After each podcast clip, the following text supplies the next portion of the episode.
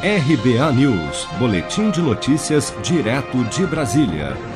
O ministro Edson Fachin do Supremo Tribunal Federal negou nesta quinta-feira, 1 de outubro, um pedido de habeas corpus da defesa do ex-presidente Lula, que solicitava a paralisação da ação do triplex do Guarujá, em São Paulo, até que a suposta suspeição do ex-juiz Sérgio Moro fosse julgada pela Corte.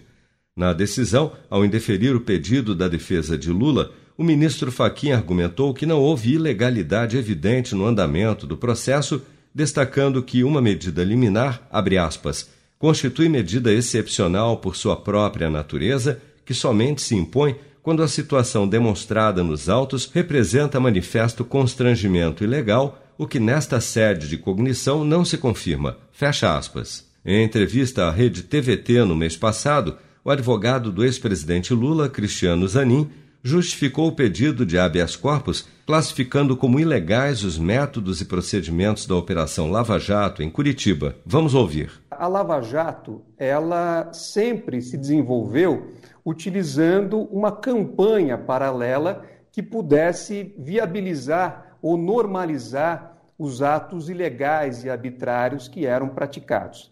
Ah, então, eu sempre reputei muito importante que as pessoas tivessem acesso a informação, é, aquilo que efetivamente existe nos processos, aquilo que efetivamente está em discussão nos processos e não o discurso que é feito pela Lava Jato e que muitas vezes foi encampado pela, por uma parte da imprensa como se fosse verdade absoluta.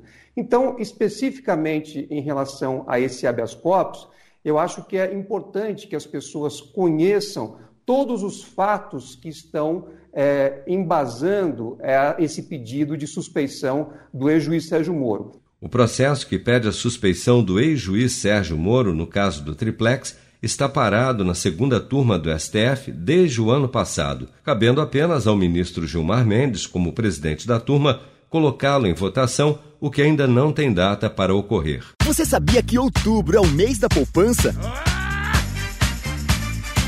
E o Cicred celebra esse mês especial com um sorteio de meio milhão de reais da promoção Poupar e Ganhar Sem Parar.